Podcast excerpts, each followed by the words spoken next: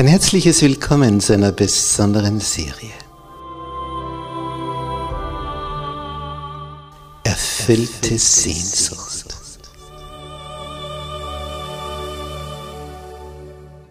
Die Welt der Bibel.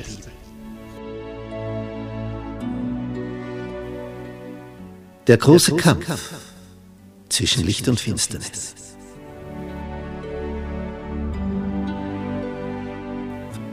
Vom Schatten zum Licht. Wir begeben uns auf eine spannende Zeitreise durch die letzten zwei Jahrtausende. Von der Auferstehung Jesu bis zu seiner Wiederkunft. Was da war, was da ist, was da sein wird. Wir betrachten die Geschichte mit neuen Augen. Wir lüften den Vorhang, was sich hinter den Kulissen abgespielt hat. Wer diese Spieler hinter den Kulissen waren, die Mächtigen. Was ihr Beweggrund war, ihre Motivation. Warum es zu diesem und jenem Ereignis kam. Wie die große Reformation vor 500 Jahren. Und was die weltweit bewegt hat und was wir dadurch für die Zukunft zu erwarten haben.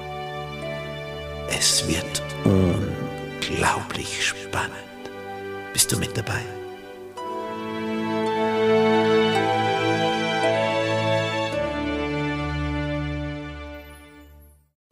Gnade sei mit euch und Friede von Gott unserem Vater und dem Herrn Jesus Christus. In unserer Serie über das Buch Der große Kampf Neuausgabe vom Schatten zum Licht. Heute Kapitel 40. Gottes Volk wird befreit. Und dazu heiße ich auch herzlich die Zuschauer im Internet willkommen.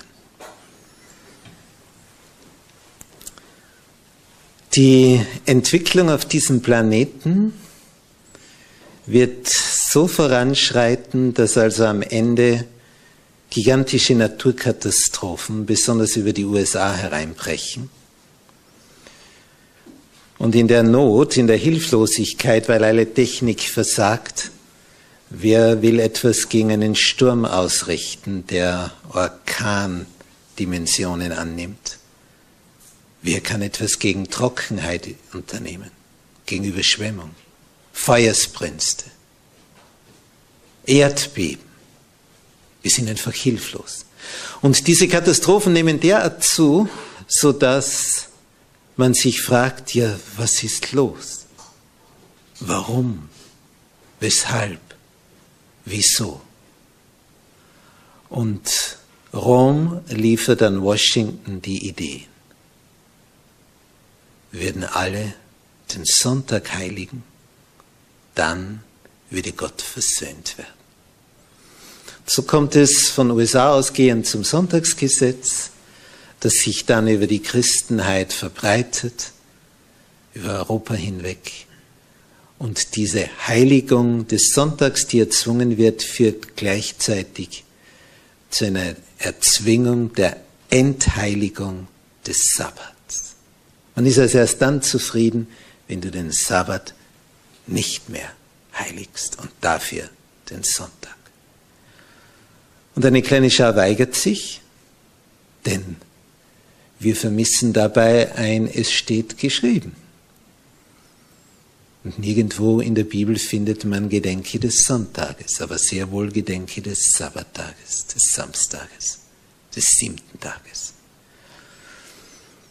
Und wir erläutern auch als Sabbathalter, dass Gott nicht wegen der Entheiligung des Sonntags, sondern wegen der Entheiligung des Sabbats diese Katastrophen hat kommen lassen.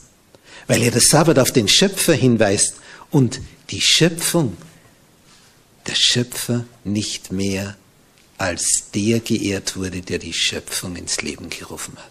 Darum ist ja die letzte Engelsbotschaft die dreifache, die da so beginnt. Betet an den, der gemacht hat.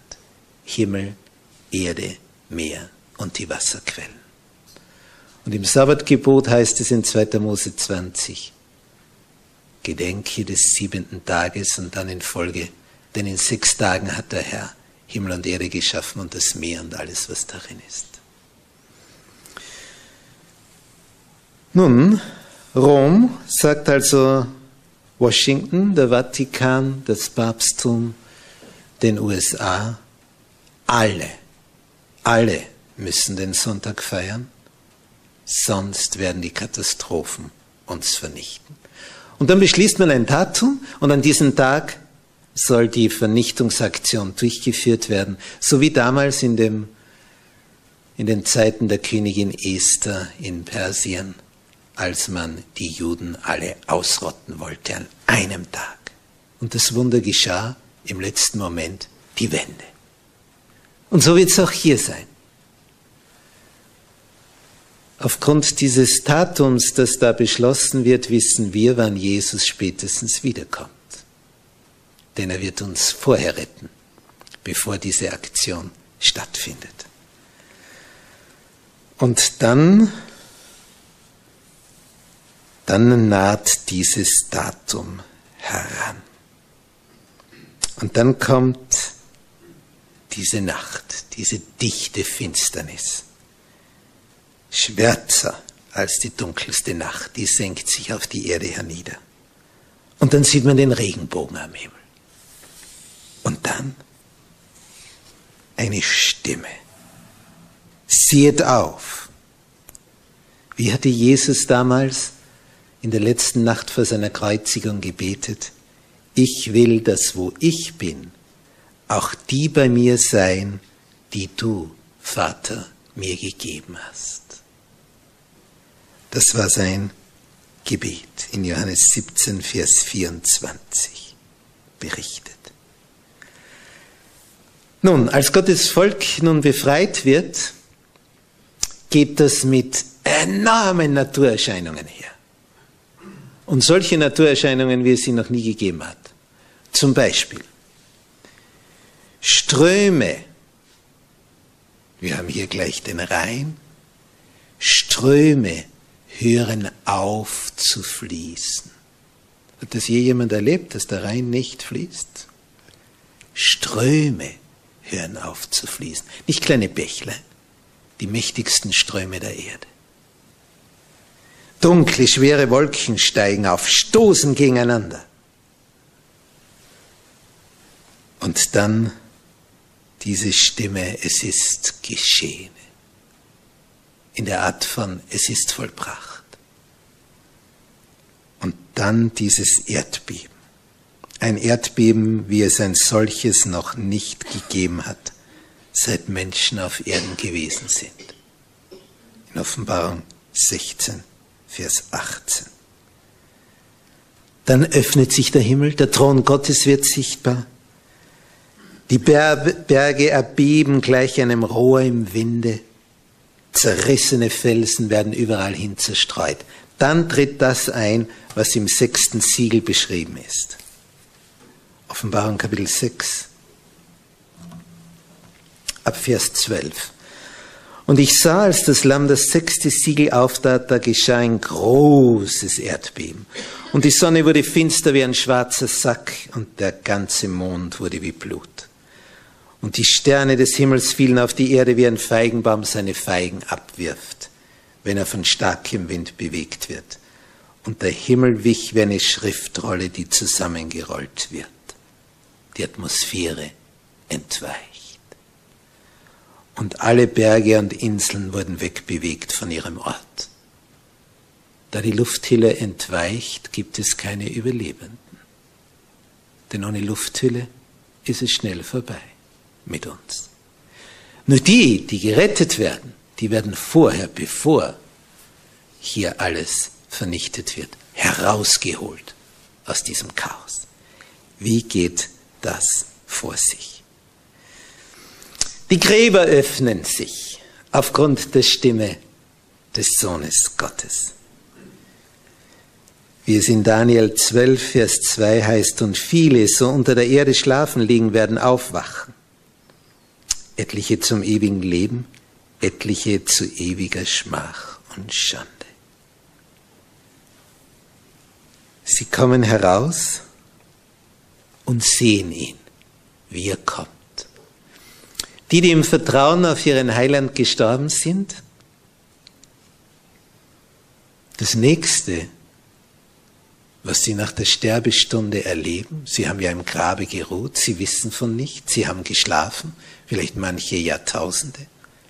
Das nächste, was sie erleben, als sie wieder auferweckt werden, die Wiederkunft des Herrn. Sollten wir vorher zur Ruhe gelegt werden, bevor Jesus erscheint, sehen wir ihn trotzdem, wenn er erscheint, weil er uns hervorholt. Denn das größte Ereignis der Weltgeschichte, die Wiederkunft des Herrn in den Wolken des Himmels, das werden alle Gläubigen erleben, ob sie nun schon in der Erde schlafen oder ob sie dann lebendig sind. Wir werden es zur selben Zeit sehen. Die, die vorher sterben, werden nichts versäumen, außer die gewaltige Trübsalzeit.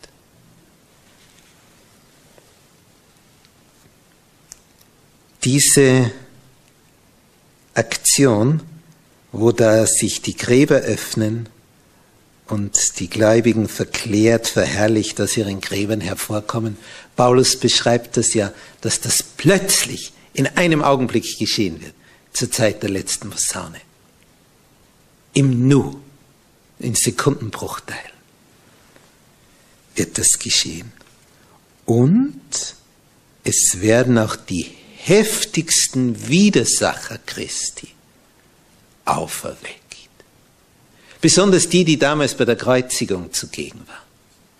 Die ihm die Dornenkrone draufgedrückt haben, die ihn ausgepeitscht haben, die ihn angespuckt haben, die ihn zum Kreuz geführt haben. Die werden auch auferweckt. Denn jetzt, jetzt sehen sie ihn als König in Herrlichkeit.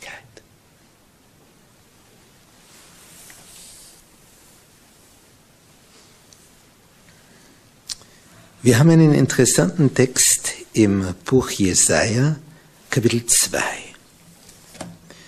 Und dieser Text verweist auf diese zukünftige Zeit.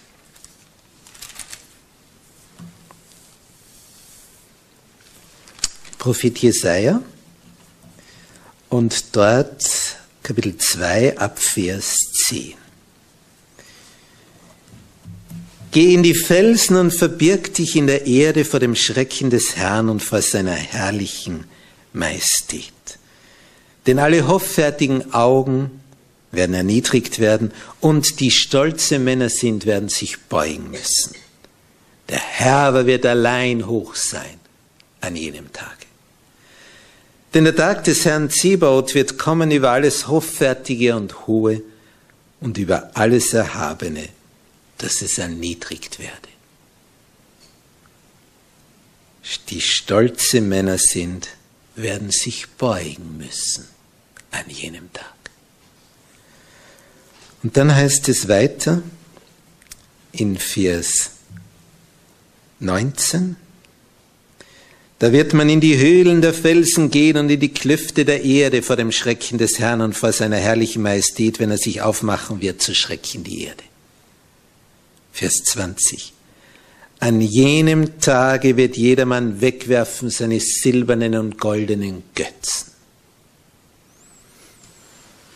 Jetzt wird ja ständig darauf aufmerksam gemacht, falls die Geldentwertung kommt und sie wird kommen, dann ist es günstig, wenn man seine Scheine, die ja nur zum Schein einen Wert haben, ist ja nur Papier, dass man das vorher noch umwechselt in etwas, was wirklich edel ist, Gold und Silber. So, wie viel ist das dann wert?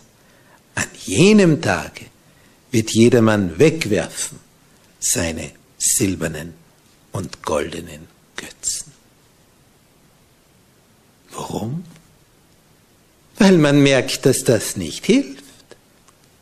Das ist die falsche Sicherheit. Es gibt nur einen, der Sicherheit geben kann am Tag des Herrn. Und das ist der Herr selbst, wenn wir vorher zu ihm eine tiefe, enge, ganz innige Beziehung hergestellt haben. Das ist die einzige Rettung am Tag des Herrn. Und was werden die dann tun? Vers 21. Sie werden also das wegwerfen, damit sie kein Hindernis mehr haben zum Mitschleppen, damit er sich verkriechen kann in die Felsspalten und Steinklüfte vor dem Schrecken des Herrn und vor seiner herrlichen Majestät, wenn er sich aufmachen wird zu Schrecken die Erde. Dann werden sich diese Texte des Propheten Jesaja erfüllen.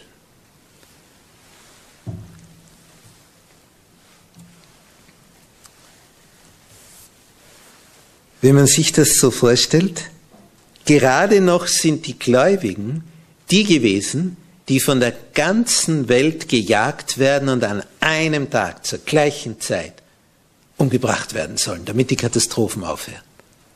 Und dann kommt der Herr und befreit genau diese. Das wird ein Schrecken für die anderen, weil sich das Blatt plötzlich wendet. Denn welche Chance hätten wir wenige gegen die vielen? Wir sind ja nichts, ein Hauch. Und dann beginnen aber die zu begreifen, die uns vorher gejagt haben, dass sie ein Hauch sind im Angesicht dessen, der diesen Planeten erschaffen hat.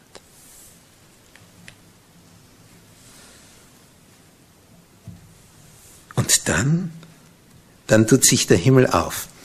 Wir lesen das in Offenbarung Kapitel 11, was da passiert. Letztes Buch der Bibel.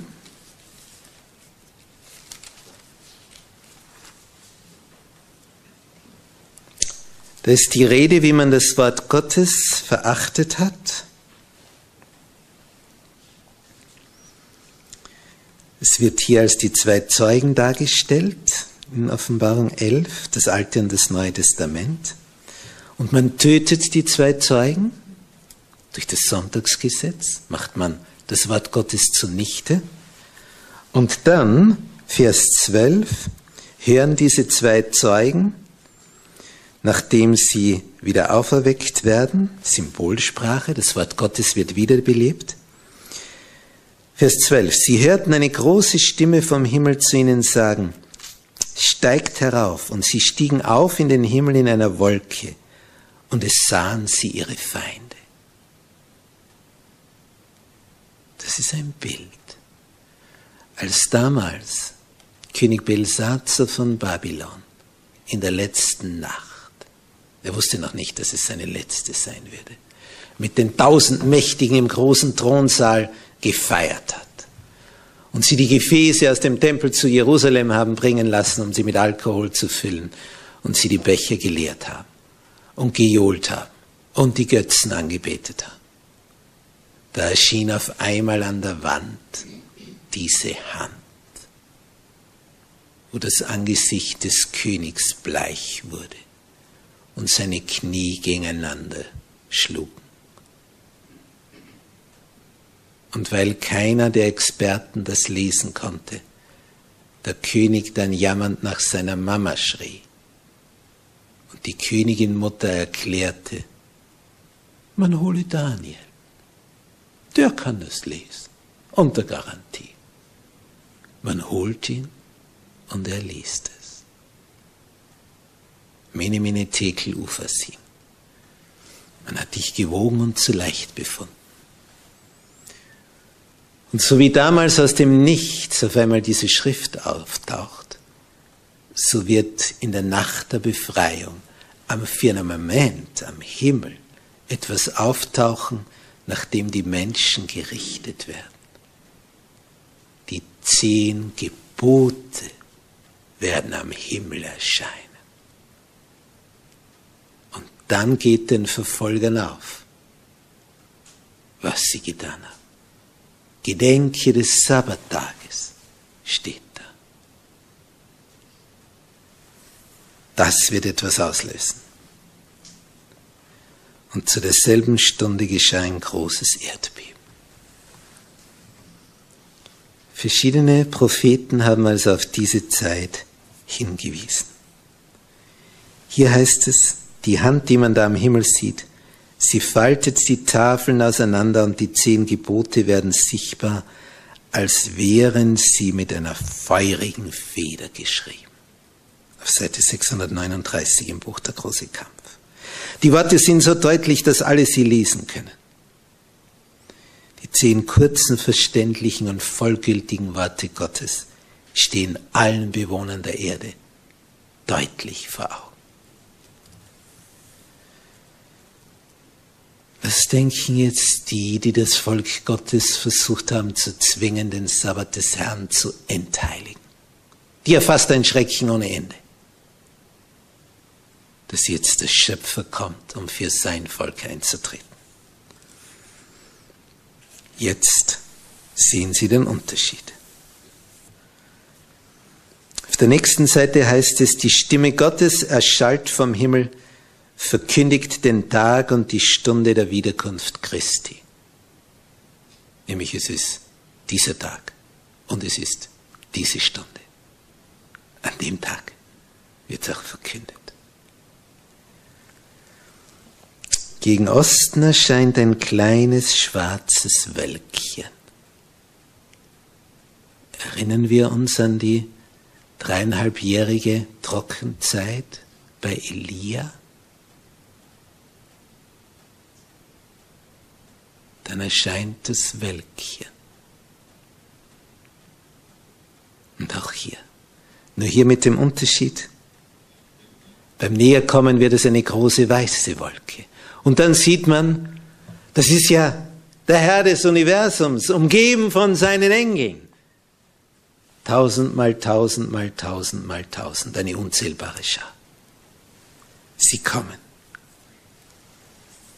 Kein Mensch vermag diesen Anblick zu beschreiben. Kein Mensch vermag diese Pracht zu erfassen. Da die Wolke noch näher kommt, heißt es auf Seite 641, sieht jedes Auge den Lebensfürsten. Was für eine Pracht.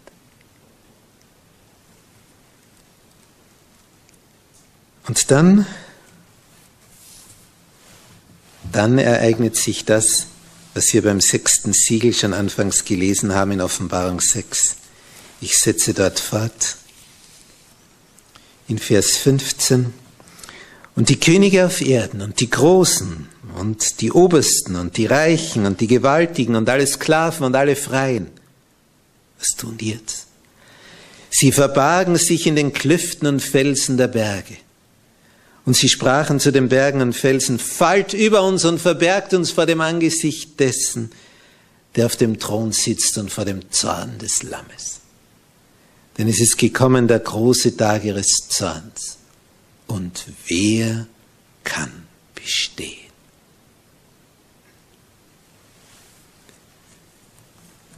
Die möchten sich in die Höhlen verkriechen, um das nicht erleben zu müssen.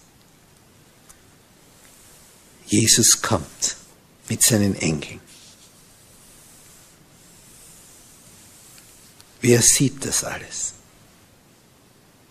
Herodes wird auferweckt. Der, der damals gesagt hat, ja, weißt du nicht, dass ich Macht habe, dich loszulassen? Mach ein Wunder, dann bist du frei. Jetzt sieht er, wer wirklich die Macht hat. Es werden die Männer auferweckt, die ihm das purpurne Gewand umlegten, die die Dornenkrone auf seine Stirn drückten, dass das Blut heruntertroff die, die ihn geschlagen haben, die ihn angespuckt haben, die, die die Nägel durch seine Hände und Füße getrieben haben, die sehen ihn jetzt alle kommen. Und die Priester und Obersten, die damals gespottet haben. Ja, wenn er der Sohn Gottes ist, dann steige er doch herab vom Kreuz. Jetzt sehen sie ihn auf der Wolke kommen. Auferweckt sind sie um seine Wiederkunft zu sehen in Macht und Herrlichkeit. Jetzt erfüllt sich das, was Jesus in diesem Gleichnis von den Arbeitern im Weinberg erzählt hat, die zum Schluss den Sohn getötet haben, nachdem sie die Knechte vorher getötet haben. Und dann hat hier Jesus gesagt, was wird der Herr des Weinbergs tun, wenn er kommt? Er wird die Bösewichte übel umbringen. Matthäus 21, Vers 41. Nun, nun begreifen sie, es ist Gottes Sohn, es ist der Messias. Die Erde schwankt, die Blitze zucken, der Donner grollt. Die Stimme des Sohnes Gottes ruft die schlafenden Heiligen hervor. Und dann kommen sie. Alle, die diese Stimme hören, werden leben. Eine außerordentlich große Schar. Als Jesus auf dem Verklärungsberg war, mit seinen drei Jüngern, Petrus, Johannes und Jakobus, und es dann finster wurde und sie alle einschliefen, wurden die Jünger auf einmal wach, weil da so ein helles Licht war. Und dann merken sie, Jesus ist nicht mehr allein. Er glänzt und neben ihm sind zwei Gestalten, die zwei größten des Alten Testaments, Mose und Elia. Und sie reden mit Jesus über die bevorstehende Kreuzigung. Warum gerade Mose und Elia? Mose starb und wurde auferweckt. Elia wurde lebendig verwandelt und fuhr gen Himmel. Und genau die zwei Gruppen, die wird es am Ende geben. Die einen, die wie Mose vorher gestorben sind und dann auferweckt werden. Und die anderen, die wie Elia den Tod gar nie sehen und lebendig verwandelt werden. Und das sind die 144.000. Sie werden aus den Lebenden der Erde heraus entrückt. Und wir haben die große Schar. Und jetzt dieser Jubel. Tod, wo ist dein Stachel? Hölle, wo ist dein Sieg? Was der Apostel Paulus in 1. Korinther 15 zitiert. Ein langer, fröhlicher Siegesschall, Halt über diesen Planeten. Auf Seite 644 lesen wir, alle kommen in derselben Größe aus ihren Gräbern hervor, wie sie hineingelegt wurden. Da weiß man dann gleich, wer die ersten Menschen waren. Denn Adam überragt alle. Der ist dann doppelt so groß wie ich. Hätte er hier schon Probleme. Obwohl das hier recht hoch ist. Doppelt so groß. Und die gute Nachricht für all die Kleingewachsenen auf diesem Planeten. Wir wachsen dann noch. Alle wachsen zu der Größe heran der ersten Gestalten auf diesem Planeten. Zu dieser Kraft, zu dieser Herrlichkeit. Und die Kleinen, die, die gestorben sind, wo die Mütter ihnen ins Grab nachgesehen haben, diese Kleinen werden den, von den Engeln in die Arme der Mütter getragen und die wachsen auch heran. Die werden auch groß. Christus kam, um das, was verloren gegangen war, wiederherzustellen. Er wird unseren nichtigen Leib verwandeln und seinem verklärten Leibe ähnlich machen, mit dem er auferstanden ist. Jesus hat ihr gesagt in Lukas 20, ihr werdet sein wie die Engel. So einen Leib bekommen wir damit wir weltraumtauglich sind. Es wird uns ja nichts helfen, wenn uns die Engel herausholen aus diesem Planeten. Denn im Weltall tun wir uns ja auch schwer mit dem Atmen ohne Luft, mit dem Körper. Es wäre unser Tod, wenn man uns da abholen würde ins Weltall. Darum müssen wir verwandelt werden. Ein neuer Körper. Und dieser neue Körper, ach, das ist ein Satz der wird vollkommen, schön und unsterblich. Wir werden edelste Figur haben, die man sich vorstellen kann. Das schönste Antlitz, das man sich denken kann. Kein Makel, egal was da vorher war. Wir werden alle in schönster Pracht da sein. Alle Fehler, alle Gebrechen, die bleiben im Grab. Es kommt nur das Schöne.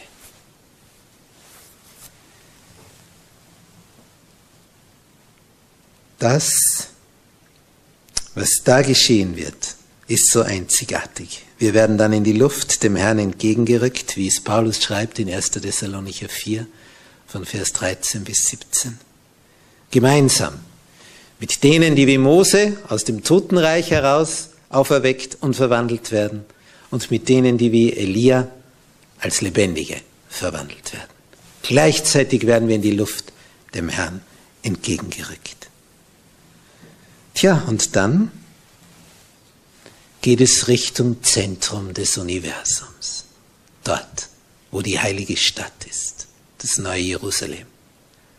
Und dort staunt Adam, denn dort sieht er etwas, das kommt ihm sehr bekannt vor. Richtig, dort ist das Paradies. Das wurde nämlich, bevor hier die Flut kam auf Erden, entrückt, damit es nicht überschwemmt wurde. Dort ist es gelandet, das Paradies. Und Adam sieht dort wieder, was er damals verloren hat. Dieselben Bäume.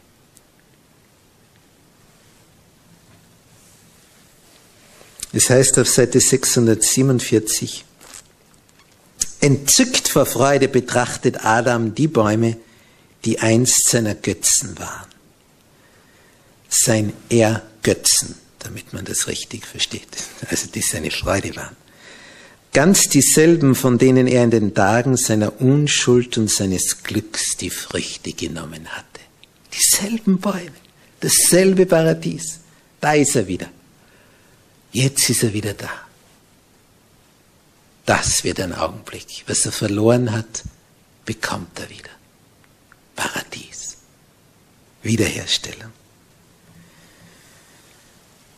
Und das Allergrößte wird für uns sein, wenn wir dann uns so umblicken und sehen, da ist ja die und die Person da, der wir erzählt haben, wie man Jesus findet wie man mit ihm eine Beziehung herstellt. Und dann werden wir aufgrund der Beziehungen, die sich dann dort ergeben, feststellen, ja, und die haben ja wieder jemand das erzählt und die wieder jemand und die wieder jemand. Weil wir jetzt dem, was gesagt haben, ist eine ganze Kette von Menschen hier. Was das für eine Freude ist. Denn würde ein Bindeglied fehlen in dieser Kette, wären die alle nicht da.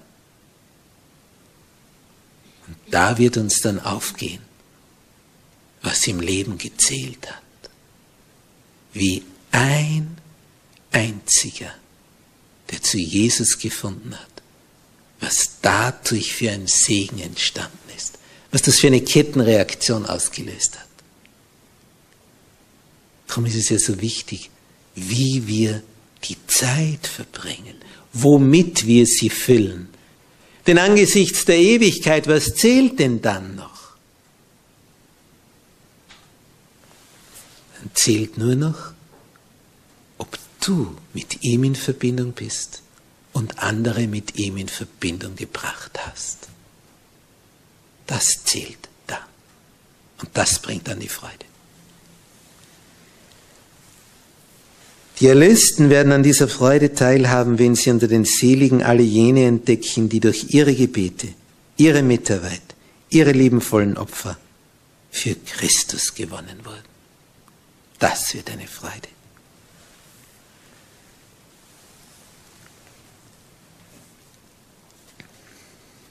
Tja, und für alle die, die sich sagen, oh, hätte ich doch hier auf Erden auch einmal ein Musikinstrument erlernt. Wir bekommen dort eins geschenkt, ausgerechnet das teuerste. Eine Harfe, eine goldene.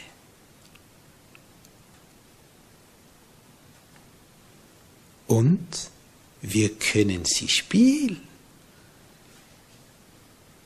Denn sonst hilft es ja nicht viel, wenn wir es bekämen. Aber wir können es spielen. Und zwar richtig spielen. Das wird etwas. Das wird ein Klang. Wenn das alles ertönt. In Offenbarung 7 haben wir diese 144.000 beschrieben und diese große Schar. Und da heißt es in Vers 9 von Offenbarung 7, Danach sah ich und siehe eine große Schar, die niemand zählen konnte. Aus allen Nationen und Stämmen und Völkern und Sprachen, die standen vor dem Thron und vor dem Lamm, angetan mit weißen Kleidern und mit Palmzweigen in ihren Händen. Und sie riefen mit großer Stimme, das Heil ist bei dem, der auf dem Thron sitzt, unserem Gott und dem Lamm. Und alle Engel standen rings um den Thron und um die Ältesten und um die vier Gestalten und fielen nieder vor dem Thron auf ihr Angesicht und beteten Gott an und sprachen Amen. Lob und Ehre und Weisheit und Dank und Preis und Kraft und Stärke sei unserem Gott von Ewigkeit zu Ewigkeit. Lob, Ehre, Weisheit, Dank, Preis, Kraft, Stärke. Wieder einmal sieben wie so oft in der Offenbarung. Und einer der Ältesten in Vers 13 fing an und sprach zu mir, wer sind diese, die mit den weißen Kleidern angetan sind? Woher sind sie gekommen? Und ich sprach zu ihm, und das ist die weiseste Antwort, die man geben kann, mein Herr, du weißt es.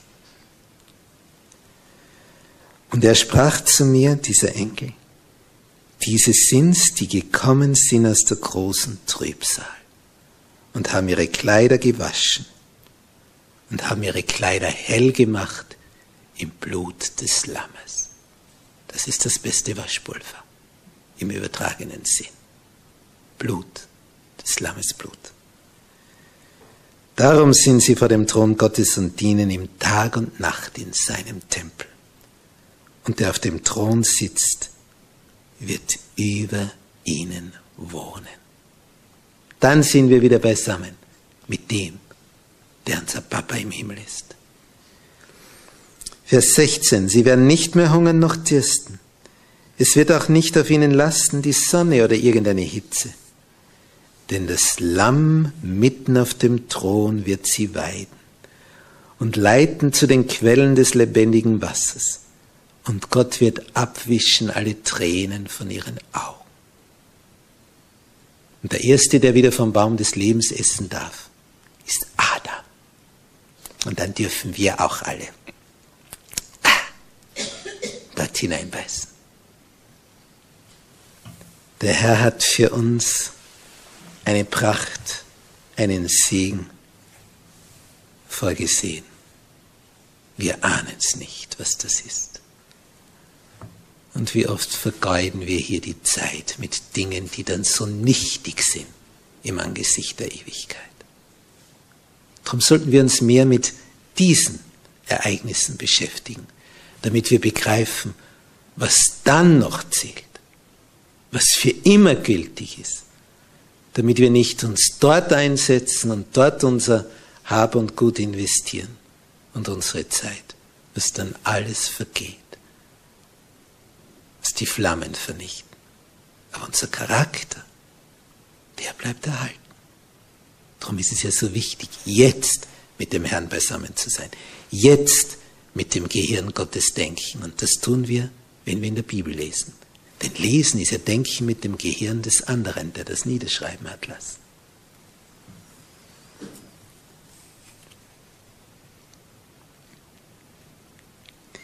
Diese Zeit wird eine Zeit unendlicher Freude sein. Auf Seite 650 steht, in diesem Leben können wir nur zu einem geringen Teil den wunderbaren Vorgang der Erlösung verstehen. Wenn also einer meint, ich weiß ganz genau, was Erlösung ist, da steht, du weißt es nicht nur zu einem geringen Teil. Und dann heißt es, die unermessliche Größe der erlösenden Liebe wird nur dunkel begriffen. Denn erst wenn wir dort sind, dann wissen wir, was Jesus verlassen hat, was er freiwillig aufgegeben hat. Denn wenn wir dort sind, bringt uns keiner mehr von dort weg, weil es so so viel feiner ist. Und dann merken wir, der hat das verlassen. Dann geht uns erst die Liebe auf. Und dann steht hier, selbst wenn ihr dann bei Jesus sind, der Erlösungsplan wird selbst dann nicht völlig verstanden werden. Das ist ein Satz. Selbst wenn wir schon dort sind und die Herrlichkeit sehen, begreifen wir noch gar nicht, was das für ein genialer Plan war. Der Erlösungsplan wird selbst dann nicht völlig verstanden werden, weil wir ja ständig noch an Erkenntnis zunehmen, zunehmen, zunehmen. Und uns immer mehr aufgeht, wie groß diese Liebe ist. Täglich werden wir mehr das verstehen, was seine Liebe ist. Und umso größer wird unsere Liebe werden. Das ist ja hier alles noch nichts zu dem, was dann sein wird und was erst noch kommen wird. Die Erlösten werden in alle Ewigkeit über die Kreuzestat Jesu nachsinnen und davon singen und erstaunt sein, dass er das gemacht hat. Für dich, für mich, für uns.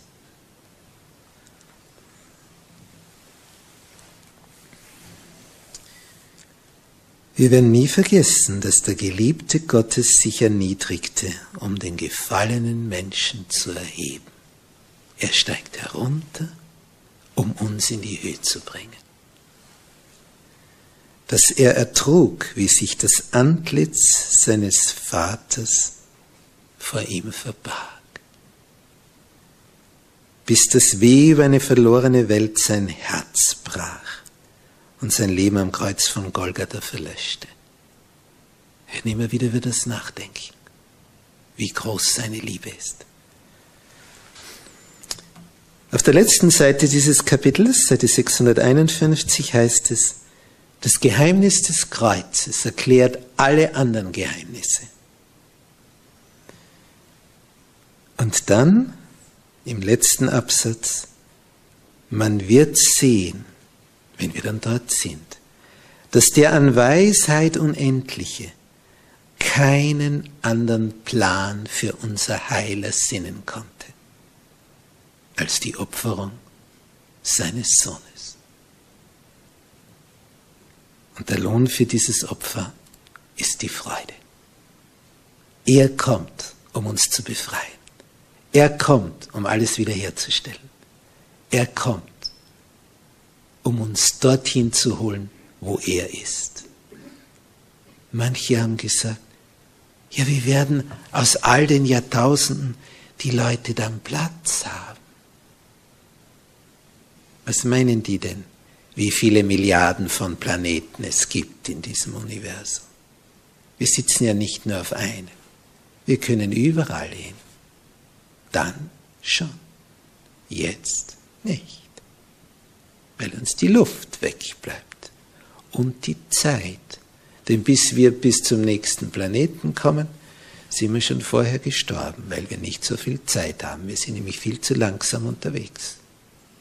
Und dann sind wir mit einem Tempo unterwegs, das uns hier den Atem nehmen würde. Darum muss uns ja vorher verwandeln, dass wir das aushalten. Freude dann werden wir begreifen, was der Wert einer Seele ist. Der Wert einer Seele. Ein Mensch ist so kostbar, so kostbar. Darum lasst uns die Menschen so betrachten, wie Jesus sie sieht. Dann werden wir sie so achten, ihnen diese Würde erweisen, diese Liebe. Und das wird sie aufmerksam machen auf Jesu Liebe. Wohl uns, wenn wir mit dieser Gesinnung Jesu unterwegs sind. Amen. Unser liebevoller Vater im Himmel,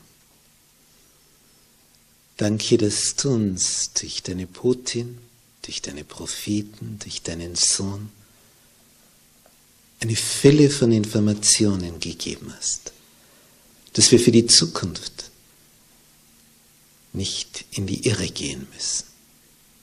Es wird eng werden, kein Zweifel, keine Frage. Aber am Ende dieser Enge wird alles ganz, ganz weit. Denn du kommst, um uns zu erlösen. Du kommst, um uns abzuholen. Du möchtest uns herausretten, evakuieren, auf die Wolke holen, in das neue Jerusalem. Oh ja, es ist so, so unvorstellbar groß, was du für uns für ein Erbe vorgesehen hast. Danke, dass wir diese Informationen schon im Vorfeld bekommen damit wir nicht in der letzten Minute noch schwach werden. Danke, Herr, dass du uns sagst, was kommt, damit wir die Kraft von dir bekommen, durchzutauchen, bis wir dich schauen auf den Wolken des Himmels. Ja, komm, Herr Jesus. Amen.